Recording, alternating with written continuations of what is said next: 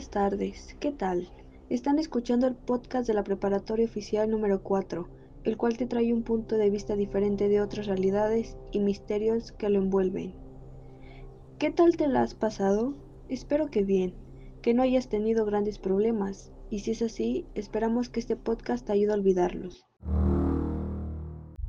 En este podcast hablaremos un poco acerca de un tema que por cada generación que pasa se olvida completamente. Así es, mis estimados, sobre seres mitológicos y fantásticos. Te preguntarás, ¿qué son los seres mitológicos y fantásticos? Pues en el mundo de la mitología nos podemos encontrar muchos seres universales y conocidos, los cuales provienen de lugares aislados de la sociedad, con la curiosa conciencia de que son mitos y leyendas que coinciden. A continuación, mi compañera Karina les comentará sobre los seres mitológicos terrenales. Buenas tardes compañeros, habla su compañera Karina. Les hablaré un poco sobre los seres mitológicos terrenales. Estos son las criaturas que viven en la Tierra. Veamos un ejemplo. El centauro es un ser con cuerpo de caballo y torso, brazos y cabeza de hombre.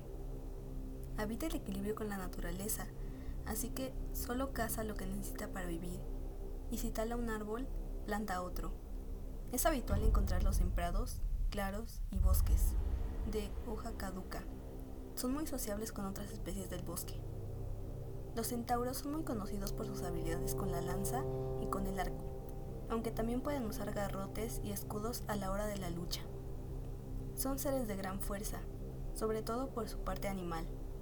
Esta parte de caballo les permite cosear, pisotear y cargar con lanza. Su sociedad está formada por tribus donde suele haber un élite de centauros, guerreros y al menos un sacerdote que será considerado el líder. En un momento mi compañero Carlos nos hablará sobre los seres mitológicos de aire.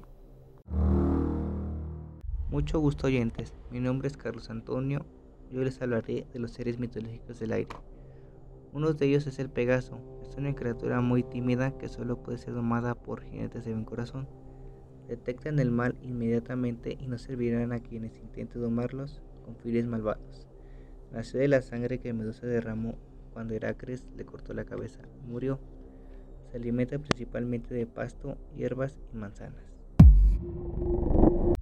Ahora viene mi compañera América con los seres marinos. Un gusto. Yo les hablaré acerca de las sirenas. Supongo que muchos de nosotros hemos oído hablar de ellas. Suenan impresionante. Pero, ¿qué son las sirenas? Bueno, son mitad mujer y mitad pez que viven en las profundidades de los océanos. Canto y belleza impresionante, aunque solo es una parte de ellas. Miles de marineros han muerto por ellas. Su canto los hipnotiza y después los devoran subtema les hablaré de los seres interplanares. Los Bashe son criaturas sobrenaturales que aparecen en Teen World. Son mujeres con una fuerte conexión a la muerte, no son vistas como tal. La conexión con la muerte los lleva a vincularse y a percibir la muerte a un nivel muy elevado. Esto las ha llevado a encontrarse con cadáveres. Estos seres solo viven en memoria de la gente. No se sabe si alguna vez alguien los ha visto. Estos seres solo viven en la memoria de la gente. No se sabe si alguna vez alguien los ha visto. ¡Qué gran misterio! Un placer el que pudieran escuchar nuestro podcast. Muchas gracias. Te esperamos en el próximo episodio. Les habla Mike Owers. Hasta luego.